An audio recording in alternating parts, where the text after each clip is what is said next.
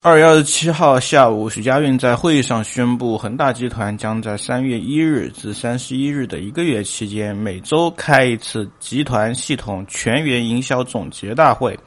该会议由许家印亲自主持召开。恒大集团在恒房通上线的项目达到了六百九十个，三月份新计划开盘项目二十四个。在价格上，所有在售项目住宅可能有九折优惠的情况，商铺。打八折优惠，差不多在同一个时间段，另一家大头企业碧桂园开启了大规模的人员调整，有部门已经确定裁员一半以上。碧桂园回复说，将对总部组织架构进行优化调整，聚集总部精干高效，成熟区域大区化试点，成熟城市公司区域化三方面的动作。通过组织优化，人员向区域下沉，从而优化人才结构，为未来的发展奠定组织基础和人才基础。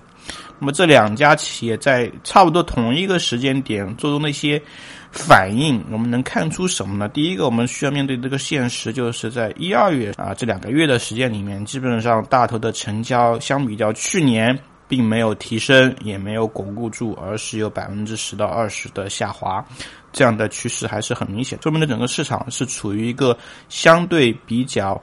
萎靡或者说萎缩的这样一个状态，所以这也很简单的可以理解碧桂园为什么要进行组织架构调整啊？因为以前在快速扩张阶段，一定处于快速招人这么一个状态啊。以前我听说过最夸张的一部分就是人事啊、行政他们都去按厂去帮忙了，可以看出是多么忙碌的一个状态。但现在如果业绩开始下滑，那以前啊多余的人力或者说不需要人力啊裁员，我觉得也是可以理解的。这第一个，第二个，在裁员的同时，他也会尝试去调整他们的一些组织架构。这一次，恒大开始做价格调整，本质上也是因为他们的楼盘更多的在三四线城市，那么这些城市对价格非常非常敏感，未来去化也有一定困难，所以通过调整价格、打折的方式，希望能够摆脱颓势，而且对于。